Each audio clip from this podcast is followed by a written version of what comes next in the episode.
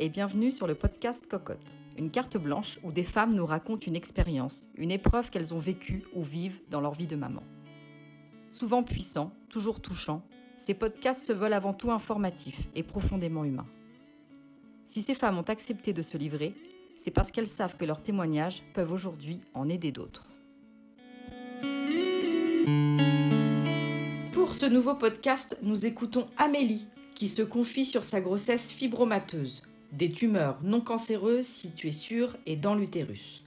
Comment vivre au quotidien avec cette maladie qualifiée de bénigne alors qu'elle engendre des douleurs insoutenables? Quelles implications cela peut avoir durant la grossesse? Elle nous raconte.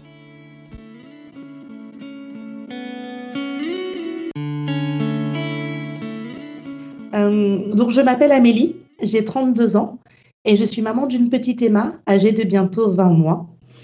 Une petite Emma qui, durant les 9 mois où elle était dans mon ventre, a dû cohabiter et se battre avec une multitude de fibromes utérins pour survivre et réussir à venir au monde.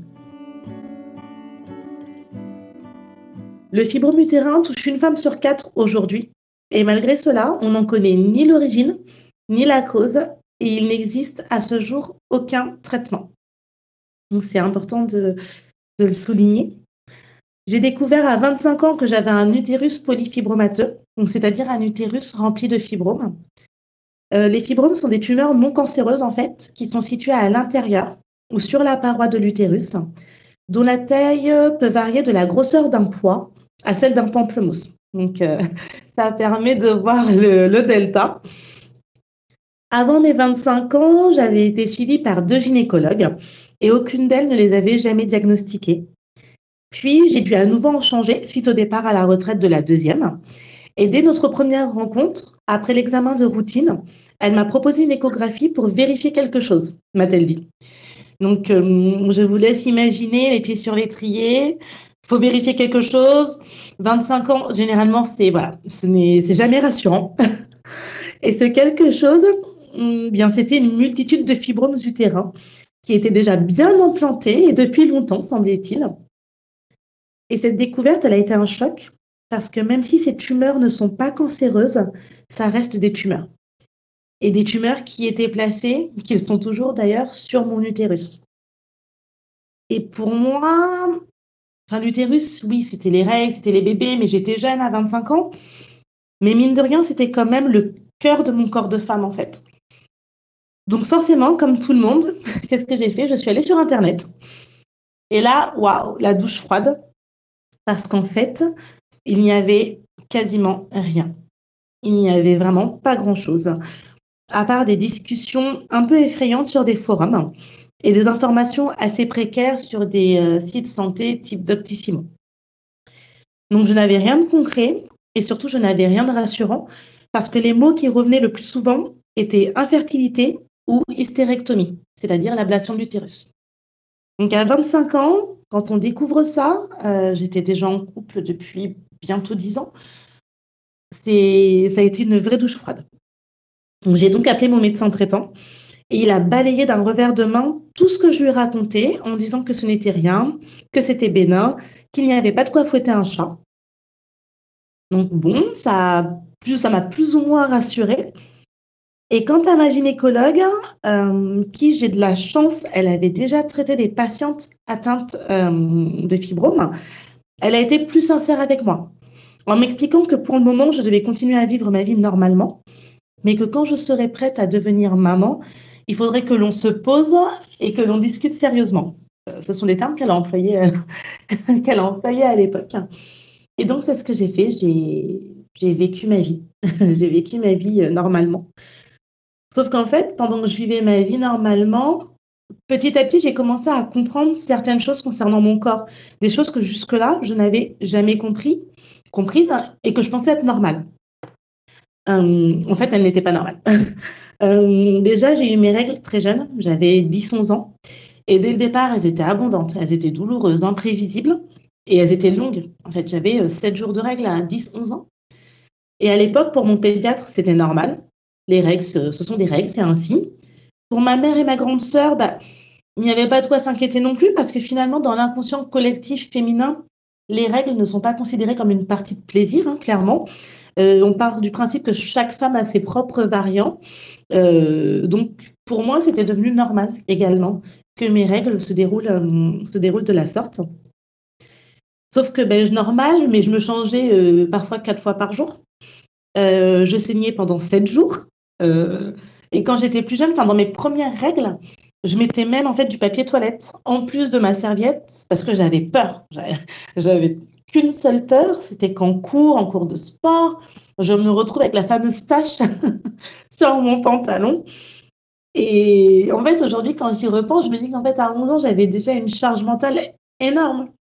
Et, mais que personne ne l'a décelé, ça ne choquait personne que j'agisse euh, que j'agisse de la sorte. Puis ensuite, au quotidien, bah, les fibromes, ce sont euh, des douleurs pelviennes euh, qui vont être soudaines, qui vont apparaître, qui vont disparaître euh, sans raison. Bah, c'est marrant parce que pour le coup, au moment où je vous parle, bah, hier soir, c'était le cas.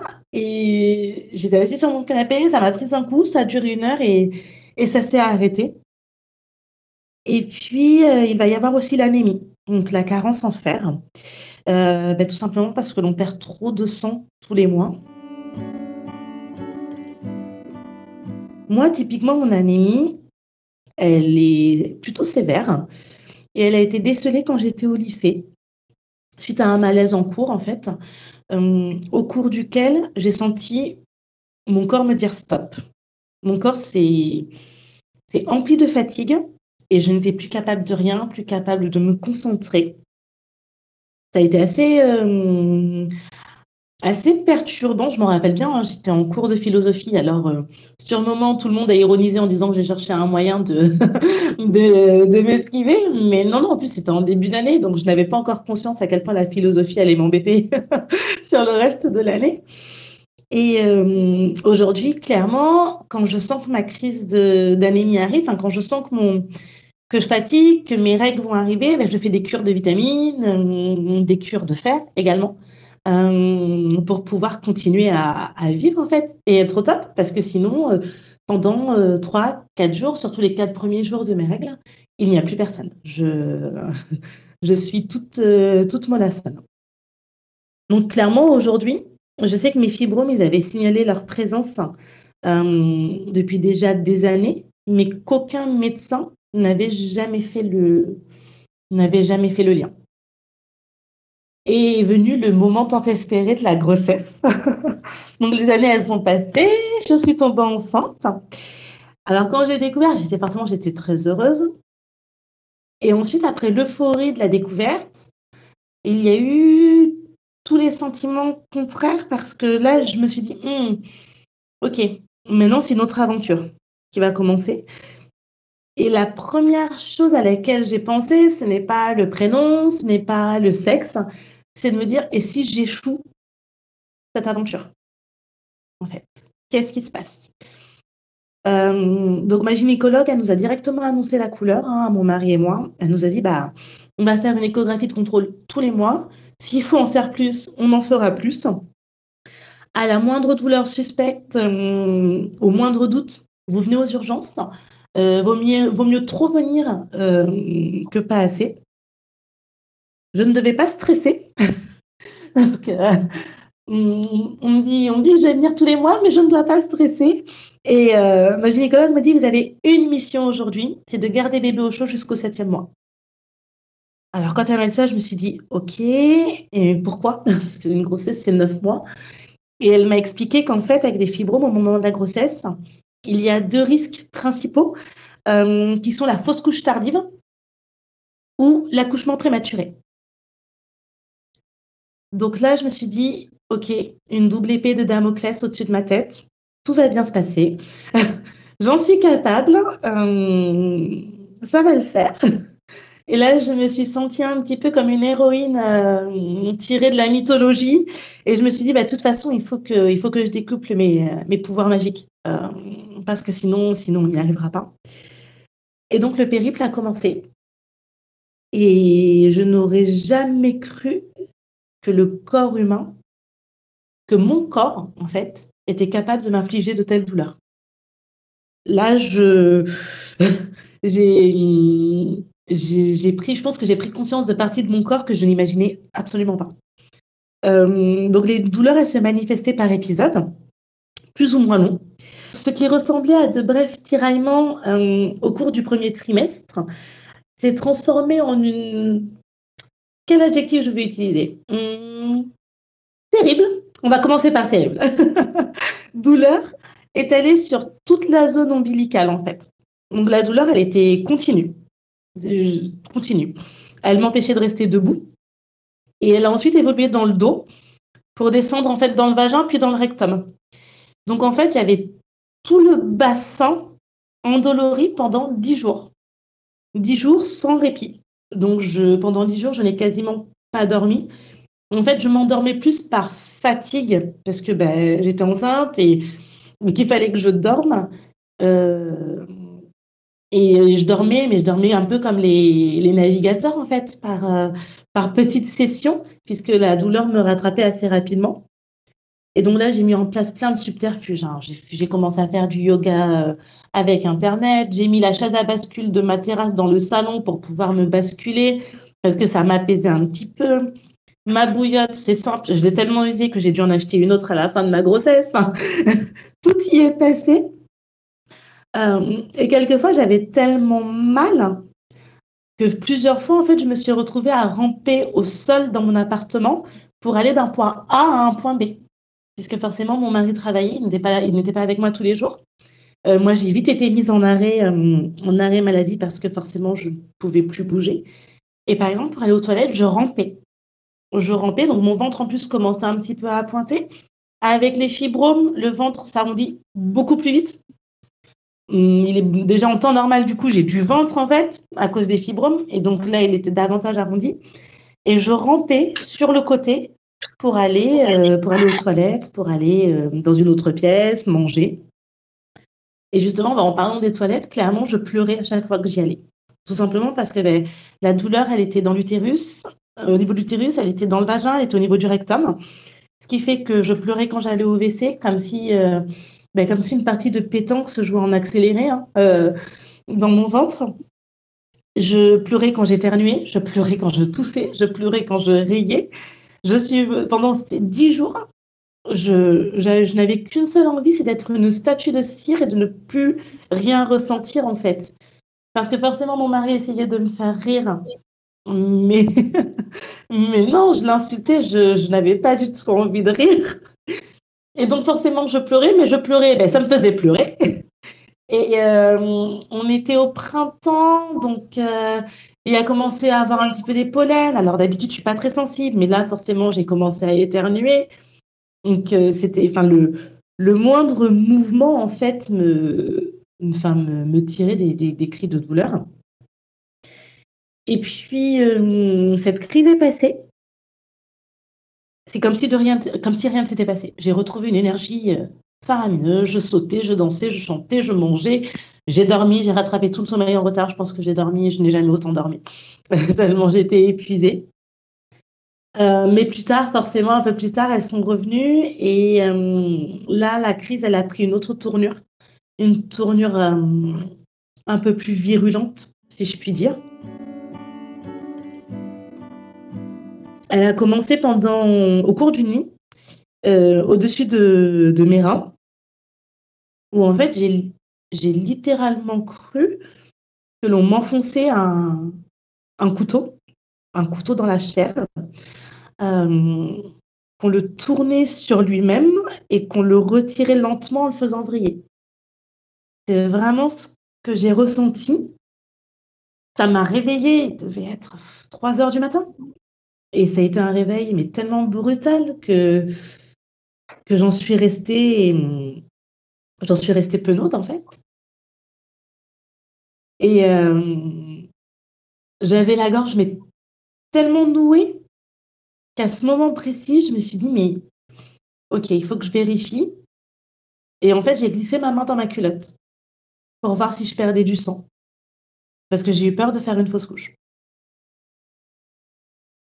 Et, mais ce mouvement, qui a duré, euh, il a duré quelques secondes. Mais sur le moment, en fait, j'ai eu l'impression que ça avait duré mais une éternité. Le moment, enfin le, trajet de ma main du haut de mon pubis jusqu'à mon vagin a duré une éternité. Et alors, quand j'ai ressorti la main, en plus, les joies de la grossesse font que forcément, on est humide en permanence.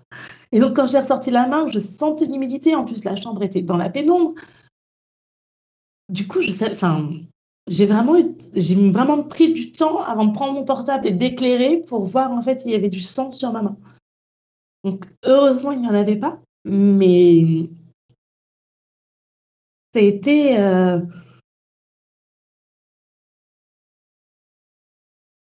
été dur, clairement. Et ben, je pense que ça se sent, mais quand je repense aujourd'hui à ce moment, j'ai ma gorge qui se serre en fait. Parce que j'ai eu peur. J'ai eu vraiment, vraiment très peur à ce moment-là, cette nuit-là. Et euh, mais tout allait bien. donc, euh, donc c'était l'essentiel. Et en fait, toutes ces crises de douleur, donc je l'ai su suite à celle-ci crise, puisque j'ai fini à l'hôpital, forcément, euh, étaient provoquées par ce que l'on appelle une nécrobiose.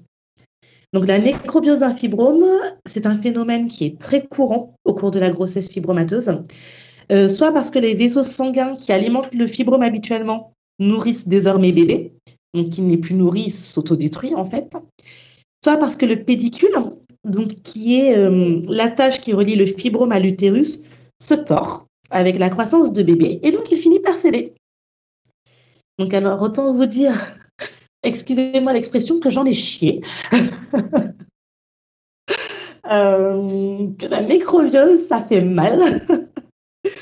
et que du coup, j'ai vraiment commencé à appréhender l'accouchement. Et en même temps, je me disais, non, mais avec tout ce que je suis en train de vivre, l'accouchement, ça va être euh, fingers in the nose, je vais y aller, pump it up. Et euh, surtout qu'à la fin de la grossesse, il faut quand même avoir à l'esprit que mon utérus, il abritait donc Emma, mon petit bébé, mais euh, de multiples fibromes interstitiels, c'est-à-dire des fibromes qui sont dans la couche musculaire de la paroi de l'utérus, dont deux de 6 cm de diamètre. Donc 6 cm, c'est important, c'est pas mal. Hein. Et euh, donc quand je dis multiples, ben, c'est parce qu'on ne peut pas les compter, hein, euh, clairement, aujourd'hui. Et il y a également quatre fibromes sous-séreux, c'est-à-dire qui poussent vers l'extérieur de l'utérus.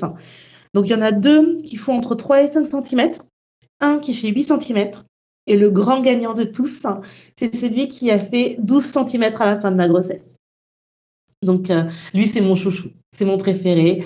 Euh, quand j'étais allongée sur le ventre, je le voyais en fait. Euh, donc, j'avais les bosses de mon bébé, donc les pieds, les mains, et j'avais les bosses des fibromes. Donc, en fait, je pouvais compter mes gros fibromes quand j'étais allongée sur le dos. Et ce qui était marrant, en fait, c'est qu'en fonction des mouvements de mon bébé, bah, il bougeait aussi. Du coup, puisqu'elle les poussait, et donc, euh, bah, parfois, je m'amusais, euh, je leur donnais des prénoms, on essayait de dédramatiser euh, la situation comme, comme on pouvait. Hum, et puis le jour J est arrivé. Le fameux jour J, le travail il a été long hein, puisque j'ai eu 30 heures de contraction. Alors là, je me suis dit jusqu'au bout, hein, ils vont ils vont m'embêter. mais quand le travail il a commencé, j'ai commencé à angoisser moi pour le coup et à me demander si bébé allait réussir à se frayer un chemin euh, au milieu de ces affreux fibromes. Jusque-là, mon bébé, avait réussi à déjouer toutes leurs menaces. Il avait déjoué la fausse couche. Euh, il avait déjoué la naissance prématurée, parce que pour le coup, le travail a commencé le jour du terme. Euh, donc j'étais très très fière d'elle pour ça d'ailleurs. Et il ne lui restait qu'une dernière étape, en fait, c'était d'éviter l'accouchement chirurgical, qui, menace beaucoup de femmes, en fait, souffrant de fibromes. Et ça a mal commencé parce qu'elle ne descendait pas suffisamment. Donc, euh, dès le départ, ils ont commencé à me menacer. Ma gynécologue arrivée en garde 5-6 hum, heures après que moi je sois arrivée. Donc, je me disais, bon, bah, si je si j'arrive à tenir, c'est bien parce qu'elle, je sais qu'elle fera tout pour que pour que ça finisse pas en césarienne.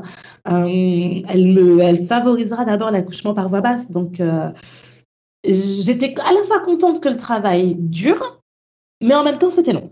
c'était quand même très long. Et bien sûr, ben, on a commencé à soupçonner les fibromes en fait de, bloquer le passage, euh, de bloquer le passage euh, à mon bébé.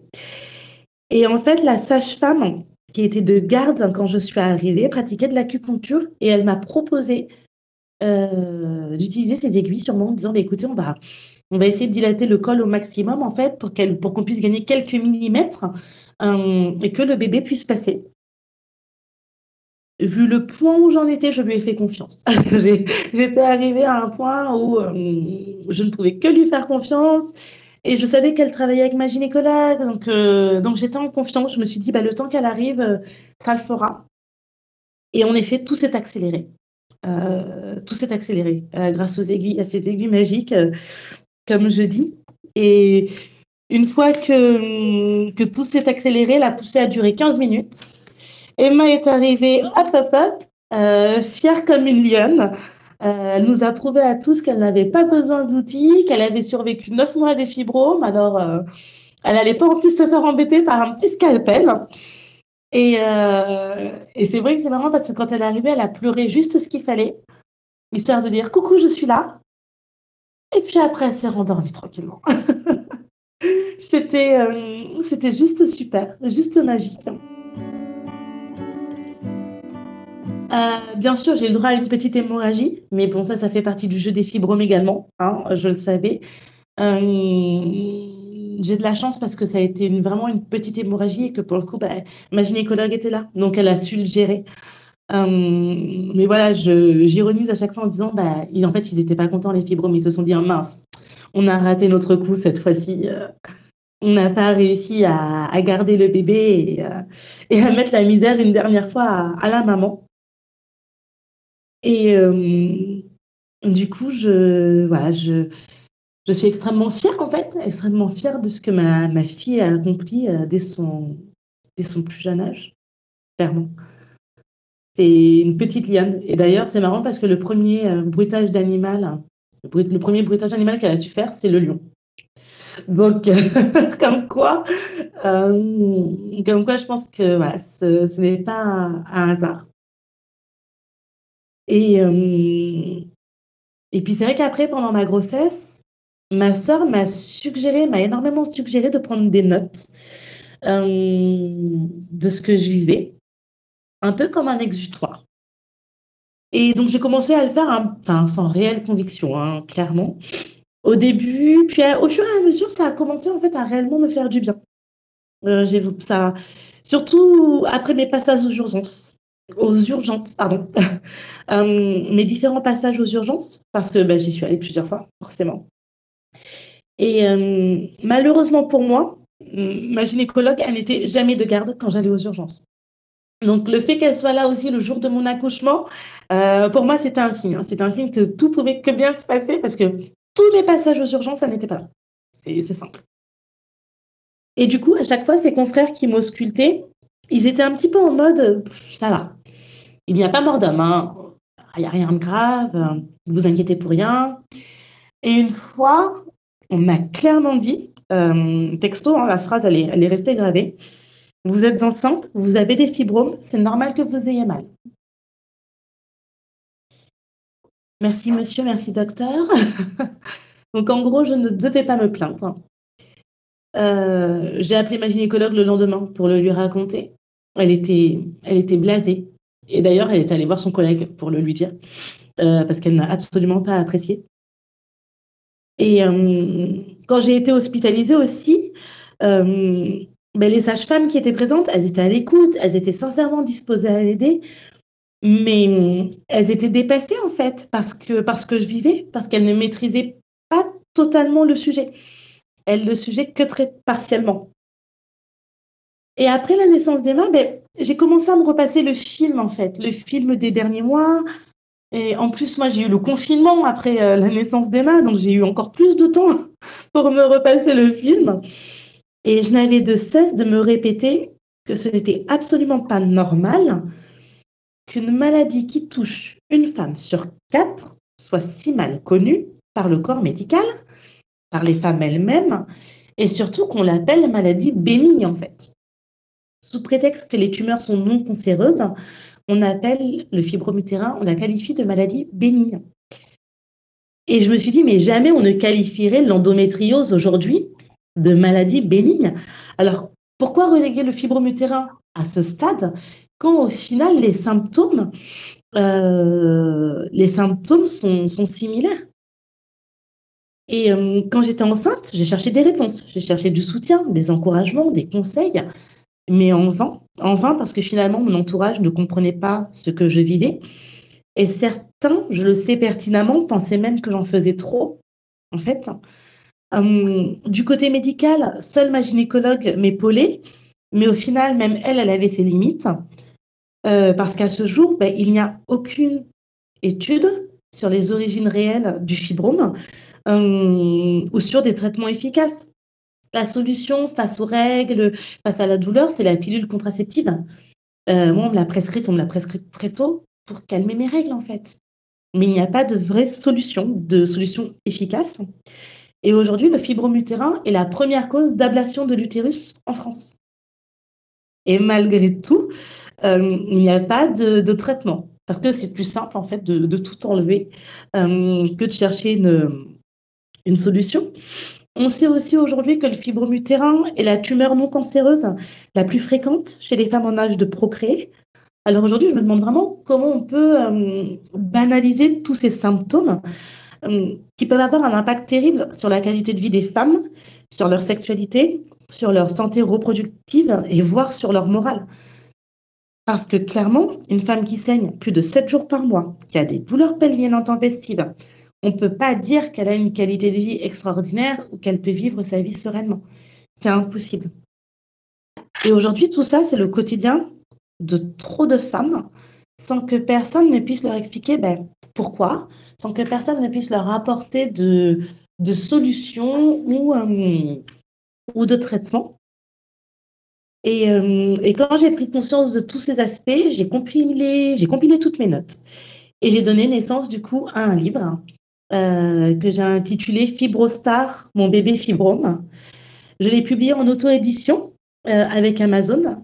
Euh, parce que j'avais peur de, de démarcher les maisons d'édition et que l'on me dise que le sujet n'était pas intéressant. Euh, qu'on me dise que c'est un problème de bonne femme, tout simplement. Donc je me suis dit, bah, je, vais, je vais éviter qu'on me le dise une fois parce que je pense que si on me le dit une fois, je vais commettre un meurtre, clairement. Donc pour éviter cela, j'ai fait ma sauce. Donc le livre est disponible sur Amazon. Et c'est un ABC de la grossesse fibromateuse Hum, pour dire aux futures mamans souffrant de fibromes utérins qu'elles ne sont pas seules, pour partager avec elles des astuces, des ondes positives aussi, et un petit peu pour pousser un coup de gueule. C'est important.